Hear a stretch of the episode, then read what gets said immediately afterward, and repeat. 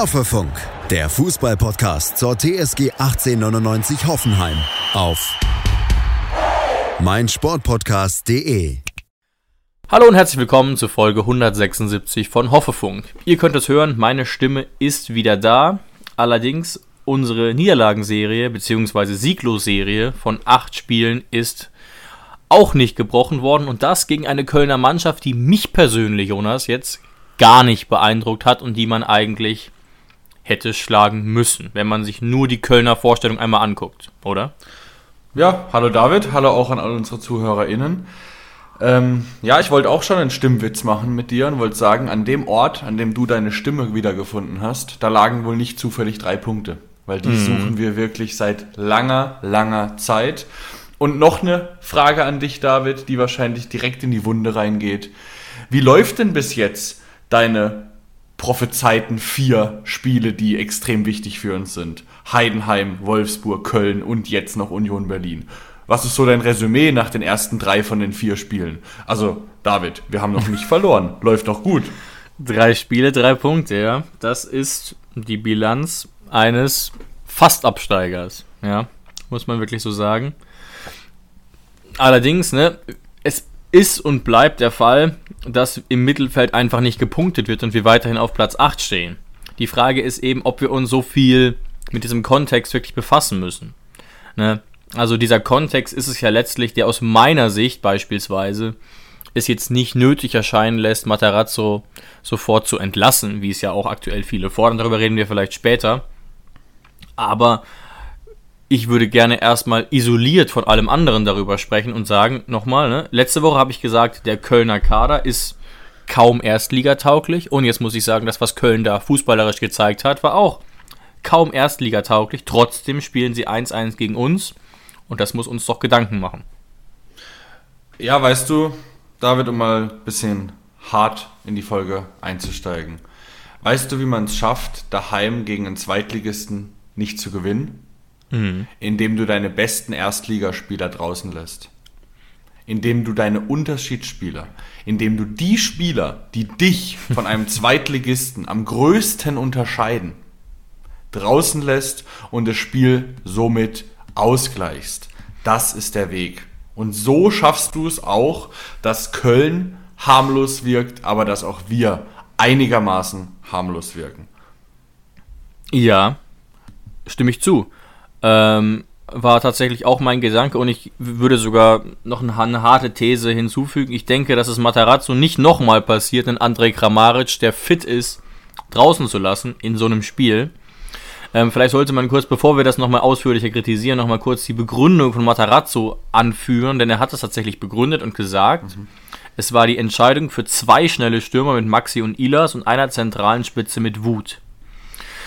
Die Flügelangreifer sollten also im Verbund mit den Schienenspielern Pavel und Robert die tiefstehende Kette der Gäste in die Breite ziehen, um möglichst viele 1 gegen 1 Situationen zu erzeugen.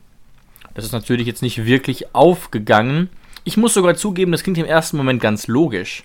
Allerdings, wenn du Kramaric opferst, um das umzusetzen, ne, fehlt dir in Anführungszeichen ein Mittelfeldspieler, der überhaupt diese Kreativität reinbringt, um dieses Tempo überhaupt nutzen zu können. Also das ist vielleicht der Denkfehler. Exakt. Jetzt musst du es mal ganz hart formulieren. Wir haben was für Kreativspieler noch im Kader gehabt. Wir haben einen Grillitsch, der solche Momente erzeugen kann, mhm. der aber wieder nach ganz hinten beordert wurde. Das heißt, der fehlt im Zentrum. Und im Zentrum hatten wir dann auch keinen Stach, der auch so Momente erzeugen kann. Ja. Das ist ja auch noch die zweite Komponente, die hinzukommt. Dann hat sich ja auch noch ein, ein, ein Pellegrino für ein Tuhumchu und gegen einen Stach entschieden, was nicht heißt, und ich verstehe Pellegrino Matarazzo, dass er Tuhumchu belohnen will für seine massiv gute Leistung in den letzten Wochen. Aber er muss doch ein Händchen dafür haben, dass auch, dass ein, ein, ein Stach, der gut in Form ist, trotzdem noch einen, einen, einen, einen guten Tuhumchu schlägt.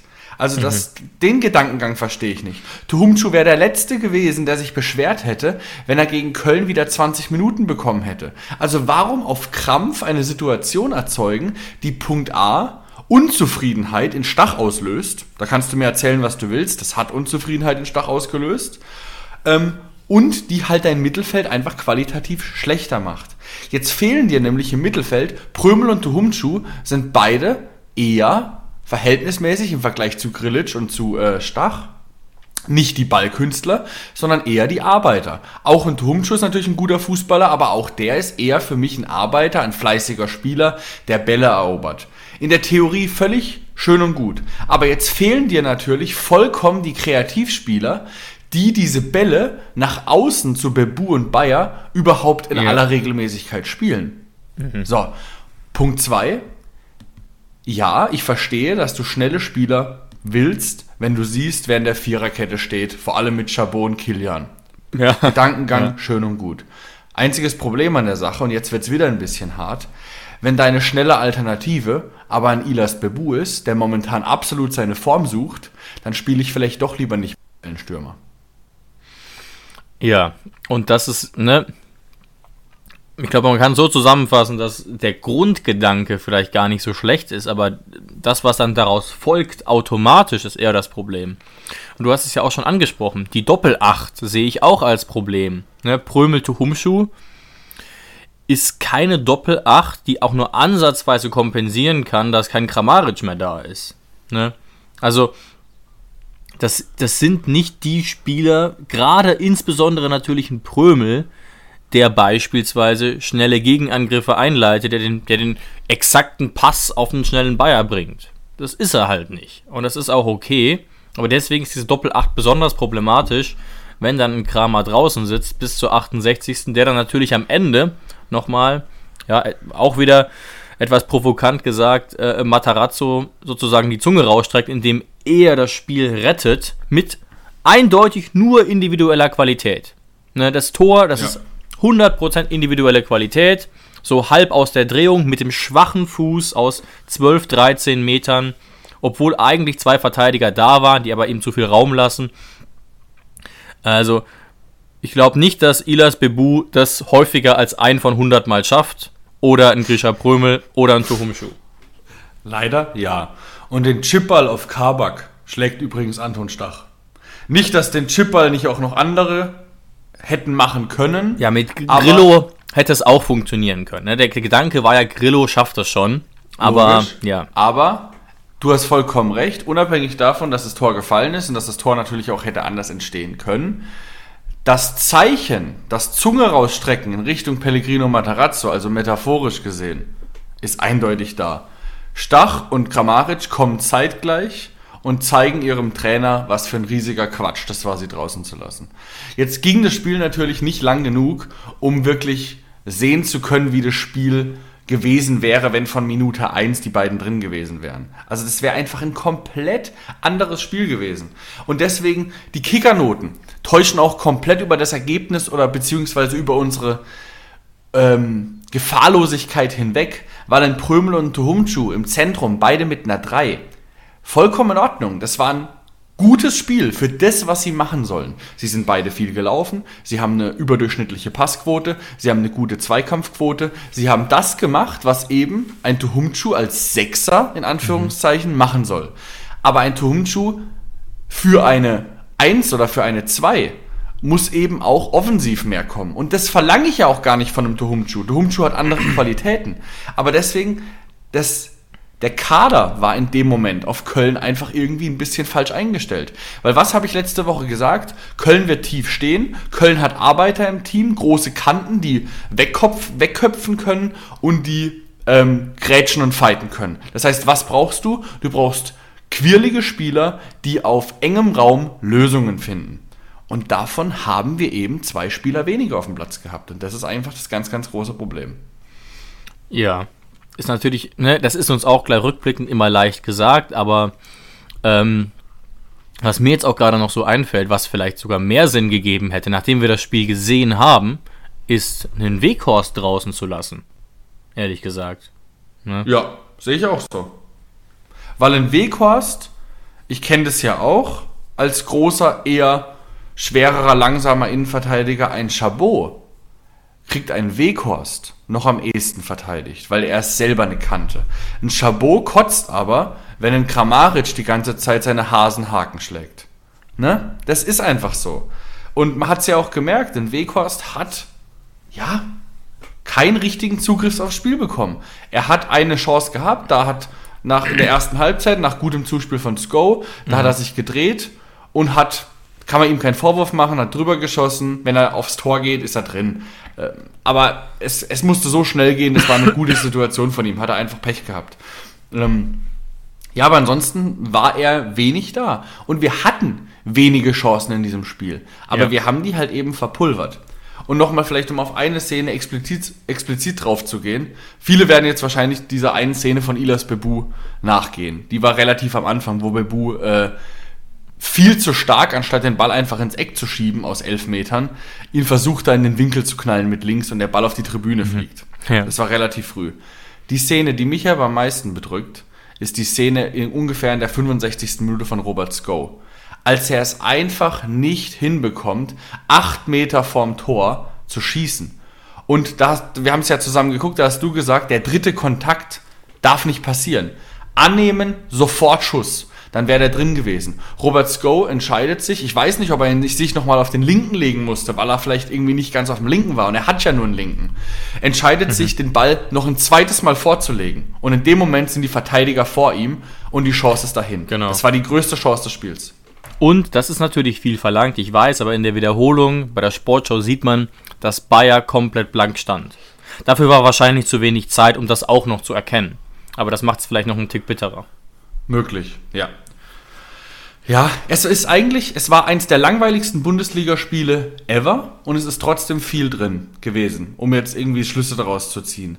Weil, was mich jetzt zum Beispiel auch ein bisschen ratlos dastehen lässt, ist, ähm, obwohl es, es ist mir klar, dass er es macht. Aber Pellegrino Matarazzo hat das Ganze versucht, ein bisschen gut zu reden. Mit, ähm, auch wenn die Offensive heute drunter gelitten hat, war die Defensive heute deutlich stabiler als sonst. Ja, weißt du auch warum? Weil absolut gar nichts kam von Köln. Ich glaube, die hatten in der ersten Halbzeit einen Expected Goals Wert von 0,1. Die wollten gar kein Tor schießen. Und am Wenn Ende 0,2. Hä? Wie bitte? Am Ende 0,2.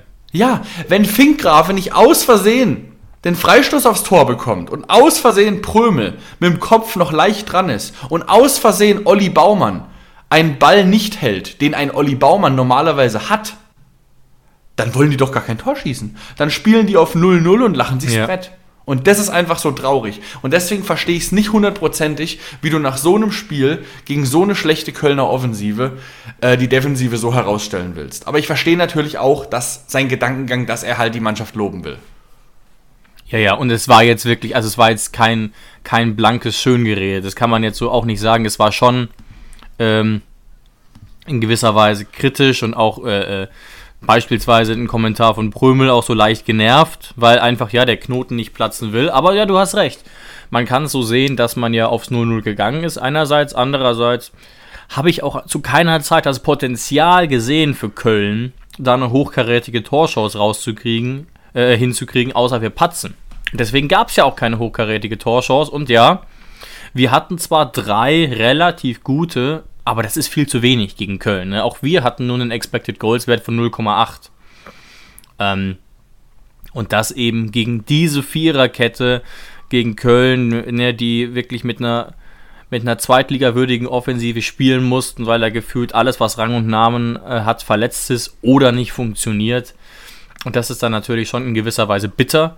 Mm, und ja, über die Aufstellungsproblematik haben wir jetzt ja eigentlich schon gesprochen, dass man da sicherlich etwas besser hätte entscheiden können. Was man sicherlich auch loben kann. Ne? Du hast gerade einen kritischen Moment angesprochen. Insgesamt war aber Robert Sko, der für mich sehr überraschend gespielt hat, ein sehr, sehr belebender Faktor. Ja. Habe ich nicht mit gerechnet.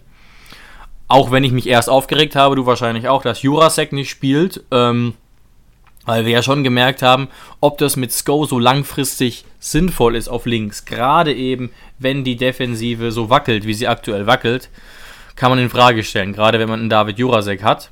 Mhm. Aber das war sicherlich äh, ähm, positiv zu erwähnen, zumal Matarazzo auch gesagt hat, Sko hat nur gespielt, weil er überraschend gut im Training war. Das war auch eine relativ spannende Aussage. Also da war wohl jemand anderes wohl vorgesehen, wir werden nie erfahren, wer. Bülter ja auch äh, krank. Mhm. Aber ja, diese, dieses Flügelspiel hat eigentlich ganz gut funktioniert, aber ich würde es auch einfach so sagen, ne? Vermutung, mit Grammarisch und Stach hätten wir uns mehr Torchancen erarbeitet und mehr Chancen gehabt, das Spiel äh, besser zu gestalten, auch wenn die grundsätzliche taktische Idee von Matarazzo Sinn ergibt. Vorausgesetzt natürlich, ein Bebu und ein Grammaric sind gleich stark, aber das sind sie ja offensichtlich nicht, beispielsweise.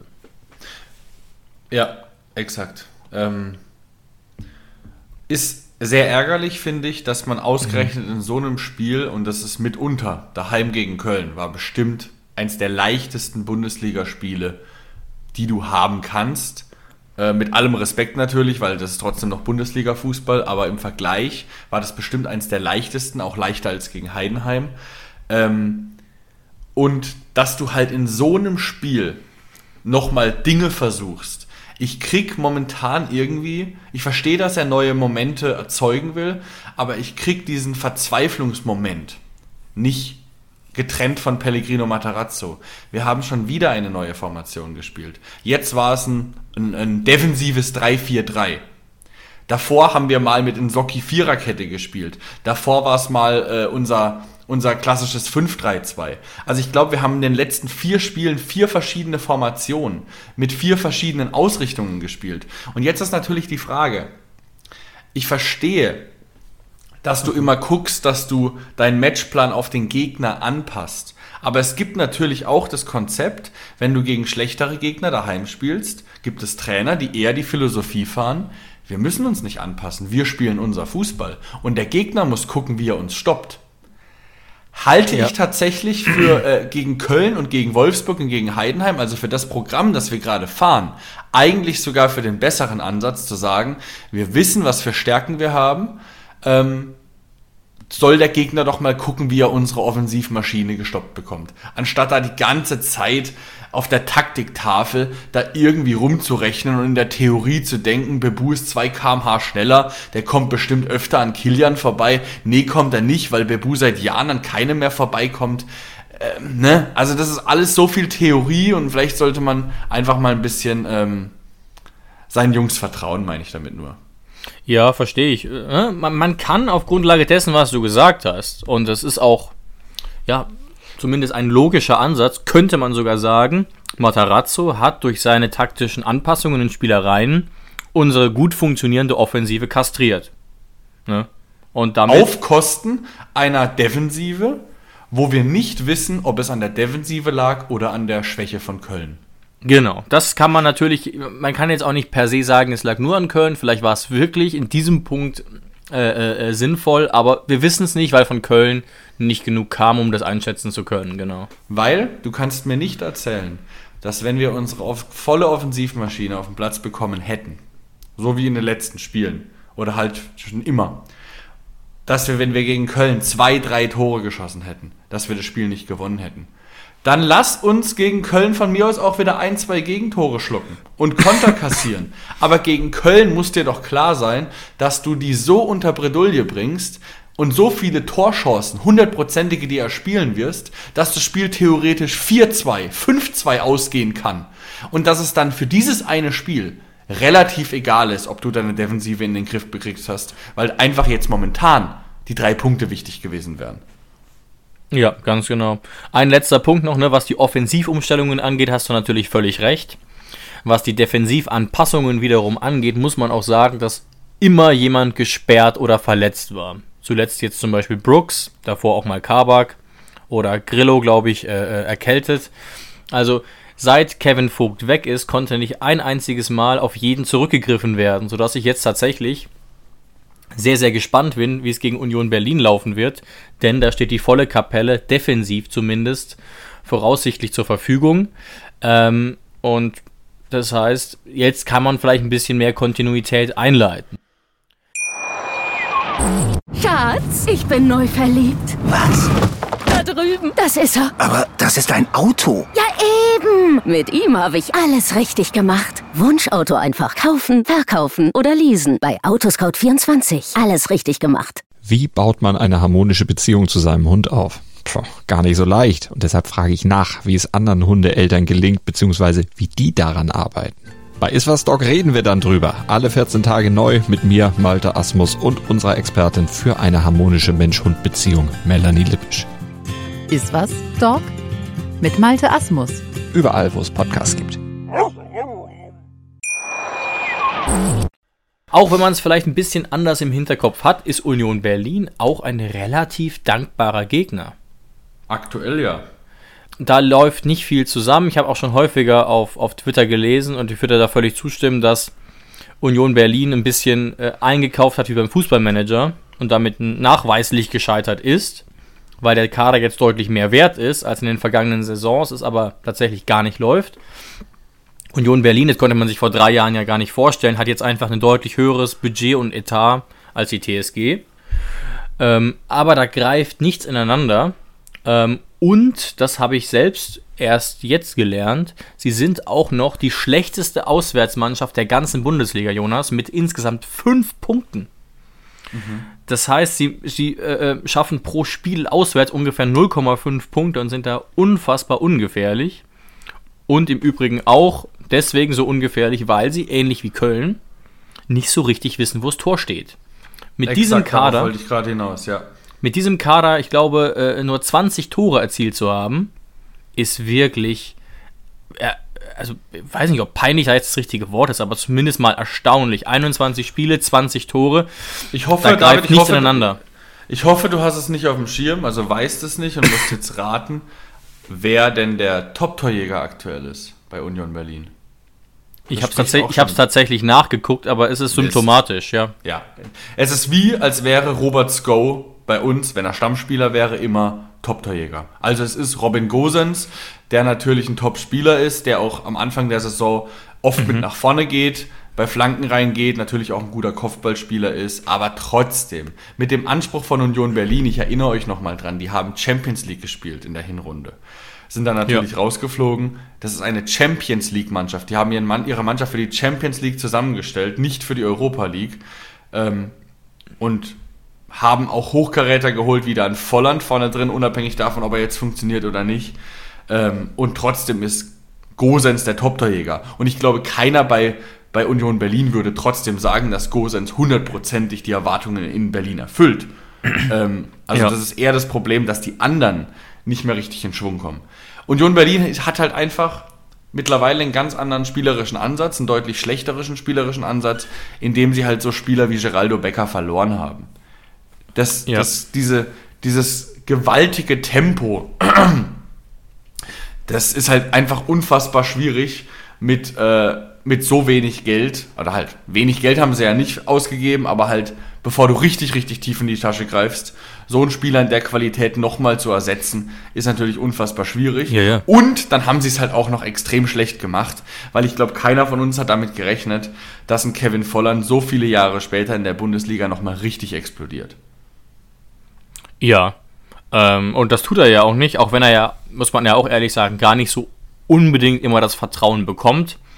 Er stand von 21 möglichen Spielen nur 15 Mal auf dem Rasen und davon auch nur 7 Mal in der Startelf. Natürlich trotzdem viel zu wenig.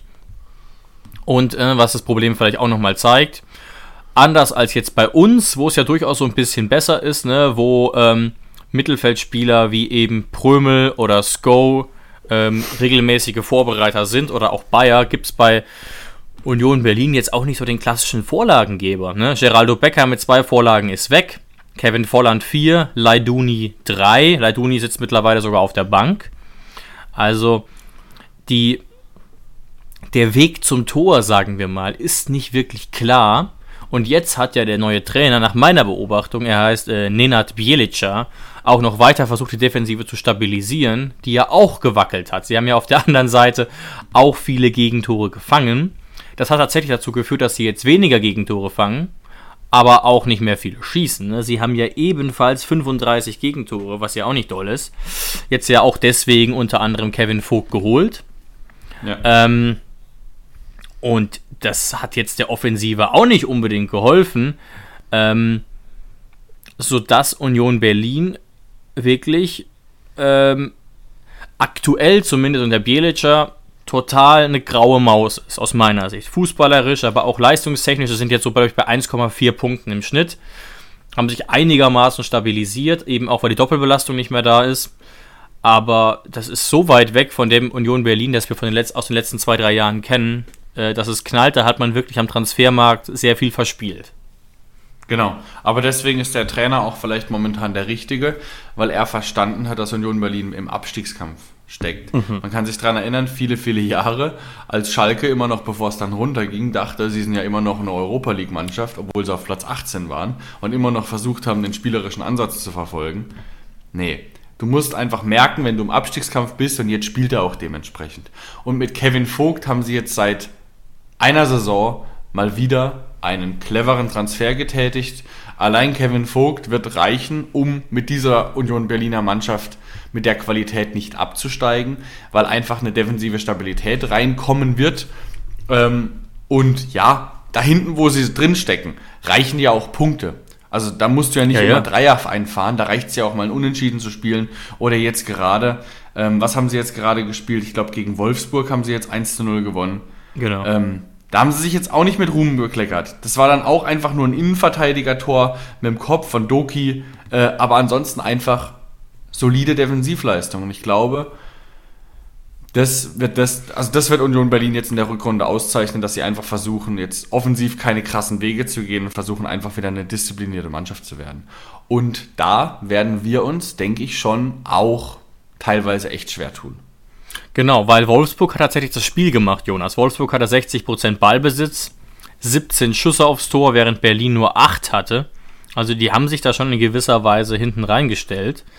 Ähm, aber wie gesagt, ihnen fehlt das kreative Moment bislang letztlich, ähm, um anderen Mannschaften da total gefährlich zu werden. Worauf wir vielleicht zuletzt auch noch achten müssen, ist, dass Union Berlin einen klaren Ansatz hat und das ist Flanken ohne Ende.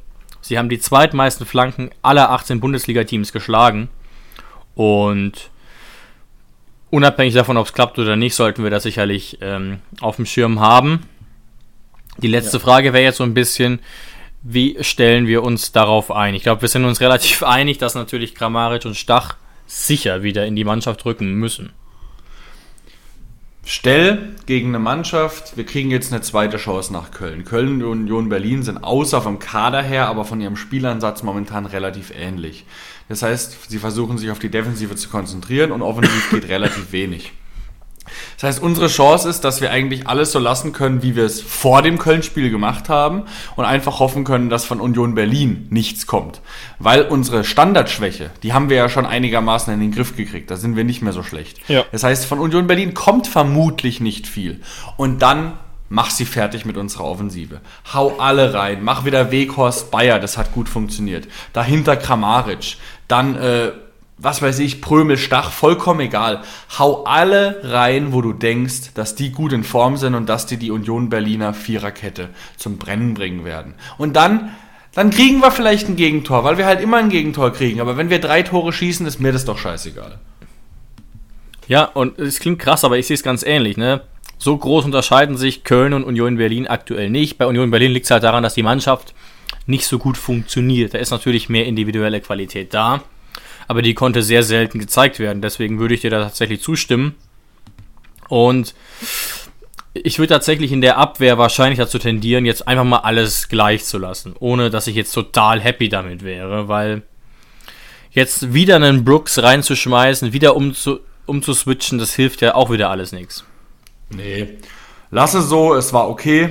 Ähm, ja, lass auch ein Sko drin, weil wie gesagt, gegen Union Berlin wird Go von denen, die wir bis jetzt auf links haben, weil von Jurasek haben wir noch nicht viel gesehen, wird Go auf jeden Fall der sein, der nach vorne am meisten Tempo gehen wird, der am meisten ja. Ähm, ja, Feuer erzeugen wird. Und dann mach es. Dann lauf sie von Sekunde 1 an. Entscheid das Spiel mal früh. Also, ja, Erzwing die Tore, lass dich nicht davon verunsichern, wenn du die ersten zwei verballerst. Wir können Tore schießen. Geh mit Maxi Bayer volle Möhre drauf. Also wir können Offensivfußball. Und deswegen mache ich mir gegen Union Berlin, wenn wir mal keine Experimente machen, wie jetzt gegen Köln, keine Sorgen, dass wir mehrere Tore schießen können ähm, und dass Union Berlin schlecht genug ist, dass wir dann dieses Mal wirklich den Bock umstoßen. Ja, also die Vorzeichen stehen nicht schlecht. Die Serie sollte auch gebrochen werden. Würde natürlich nichts daran ändern, dass wir, ne, glaube ich, jetzt gerade so im Niemandsland stehen, der Tabelle und überhaupt nicht wissen, in welche Richtung es noch gehen wird, gehen könnte. Aber ich glaube, wir müssen jetzt auch die Spiele einfach isoliert voneinander betrachten. Genau. So sieht's aus. Dann sind wir doch für diese Woche am Ende angelangt, David, oder? Hast du noch was auf deinem Zettel? Nö, das war's. Ähm, wenn euch das interessiert, der RBB hat mich interviewt, ähm, einfach nur ein paar Fragen gestellt, so zur aktuellen Lage bei der TSG. Wenn euch das interessiert, lest euch das gerne durch. Ich würde euch das in der Folgenbeschreibung einmal verlinken. Und ansonsten bleibt uns nur zu sagen, danke fürs Einschalten und wir hören uns. Ciao, macht's gut. Schatz, ich bin neu verliebt. Was? Da drüben. Das ist er. Aber das ist ein Auto. Ja, eben. Mit ihm habe ich alles richtig gemacht. Wunschauto einfach kaufen, verkaufen oder leasen. Bei Autoscout24. Alles richtig gemacht.